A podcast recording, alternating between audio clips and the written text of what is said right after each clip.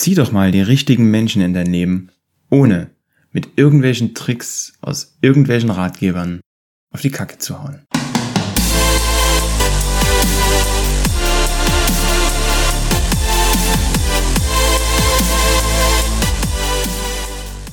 Schön, dass du wieder mit dabei bist. Herzlich willkommen zur neuen Folge.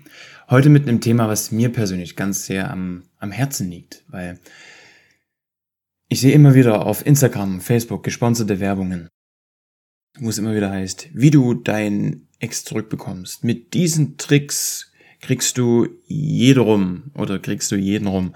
Und ich denke mir immer so, wow. Und ich glaube, ganz, ganz viele Menschen gehen darauf auch wirklich noch ein. Klicken auf diese Anzeige und sagen, ja, gib mir diese Tricks.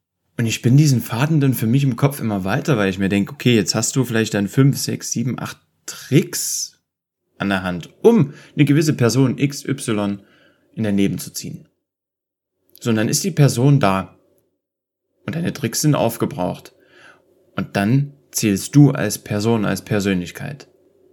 Und was glaubst du denn, was passiert, wenn auf einmal dein wirkliches Ich zum Vorschein kommt und das, was die andere Person vielleicht interessant und attraktiv an dir fand, weil so ein bisschen Spannung drin war, das ist auf einmal weg.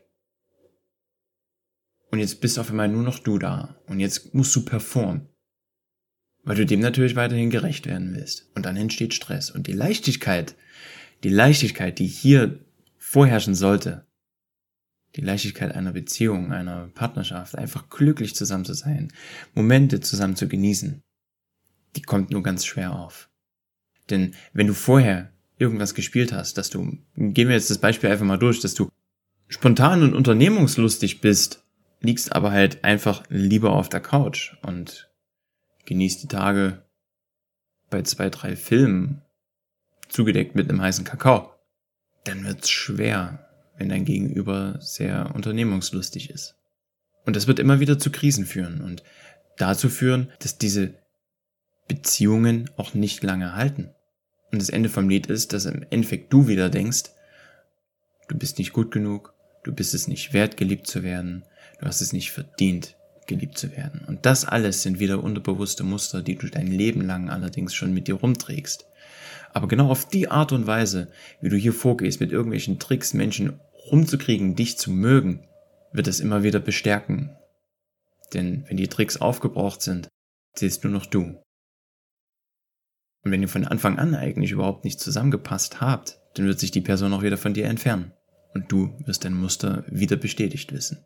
Also lass mich dir heute einfach mal was mit an die Hand geben, was ich als effektiver und sinnvoller empfinde. Und wie du es, wenn du hier öfter reinhörst, schon weißt, ist für mich persönlich die Authentizität grundlegend das Wichtigste, du selbst zu sein. Aber dafür musst du ja erstmal selber wissen, wer du bist. Du musst dich ja selbst erstmal kennenlernen. Um dir das mal kurz so anzureißen, es gibt ja verschiedene Bindungstypen. Wir sind ja nicht, wir sind ja nicht alle gleich als Mensch. Wir haben verschiedene Bindungstypen.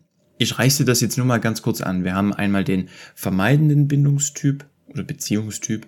Wir haben den sicheren Be Bezie Beziehungstyp und wir haben den ängstlichen Beziehungstyp. Jeder der drei Beziehungstypen hat wieder ganz charakteristische Merkmale und Eigenschaften. Also erkennst du zum Beispiel einen vermeidenden Beziehungstyp, dass er dir immer so widersprüchliche Signale sendet. Er legt sehr, sehr viel Wert auf, auf seine Unabhängigkeit, hält dich immer ein Stück weit auf Distanz und betont auch ganz, ganz klare Grenzen in der Beziehung. Der ängstliche Typ hingegen, der möchte immer sehr, sehr viel Nähe, äußert aber eben auch Unsicherheiten und hat Angst, abgelehnt zu werden. In der Regel erkennst du die Menschen auch, daran, dass wenn sie nicht in einer Beziehung sind, sehr, sehr unglücklich und frustriert sind. Und hier findet auch dieses Spielchenspielen statt. Das heißt, um deine Aufmerksamkeit zu bekommen, in Form von, ja, ich melde mich jetzt mal nicht, weil du hast dich ja auch lange nicht gemeldet und dann wird halt gewartet, dass du dich meldest. Oder es werden auch, ja, gewisse Eifersuchtsthemen aufge, aufgestellt. Das heißt, es wird eben mit einer anderen Person geflirtet, damit es dich stört, damit du die Aufmerksamkeit dann wieder gibst. Und, und ich denke, das sagt der Name schon an sich, der sichere Beziehungstyp ist einfach das, was, was am wenigsten Drama mit sich bringt. Das mag natürlich für den einen oder anderen, gerade für den ängstlichen Beziehungstyp, mag das wieder was sein, wo, wo man denkt, ja, okay, das ist jetzt sehr, sehr langweilig, weil der sichere Typ ist einfach zuverlässig, er ist gleichmäßig, er trifft Entscheidungen auch gern zusammen mit dir. Hat auch eine flexible Einstellung zur Beziehung, also ist nicht festgefahren auf ein Muster, sondern kann sich anpassen, kann sich nach links und rechts orientieren. Und vor allem, und das ist sehr, sehr wichtig, kann sehr, sehr gut kommunizieren in der Beziehung. Und das kann für dich als Ängstlicher, wenn du jetzt als, als ängstlicher Typ hier gerade zuhörst, das kann für dich auf den ersten Blick sehr, sehr langweilig erscheinen, weil da natürlich keine Dramen kommen.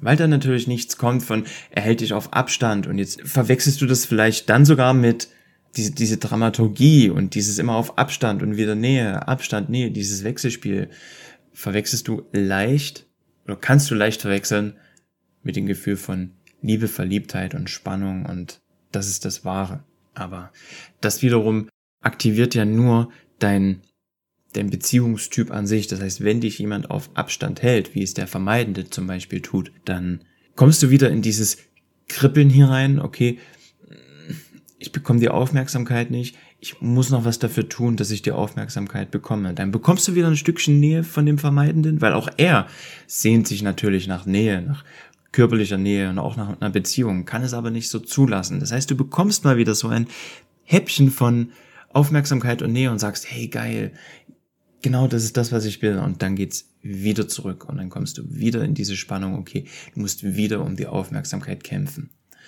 Und wenn du vielleicht hier gerade so eine gewisse Tendenz erkennst, okay, dort, dort stecke ich vielleicht gerade drin, dann hinterfrag das mal genauer, ob das wirklich das ist, was du möchtest. Geh mal in, den, in die direkte Kommunikation mit demjenigen oder derjenigen und prüf mal für dich, ob auf lange Sicht gesehen deine Bedürfnisse, deine Wünsche wirklich von der Person erfüllt und befriedigt werden können.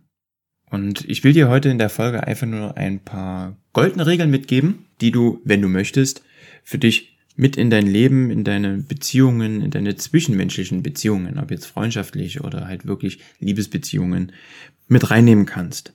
Und das ist an allererster Stelle, guck mal, ob dein Gegenüber, stell da mal fest, ob er oder sie sich wirklich verbindlich zeigen kann, ob er oder sie wirklich Nähe sucht und prüf vor allem mal, inwiefern das Denken und Handeln deines Gegenübers in Beziehung zu dir steht. Das heißt, wird hier berücksichtigt, was deine Wünsche, was deine Bedürfnisse sind? Oder ist es wirklich eine One-Man-Show und du hast dich zu richten und zu fügen?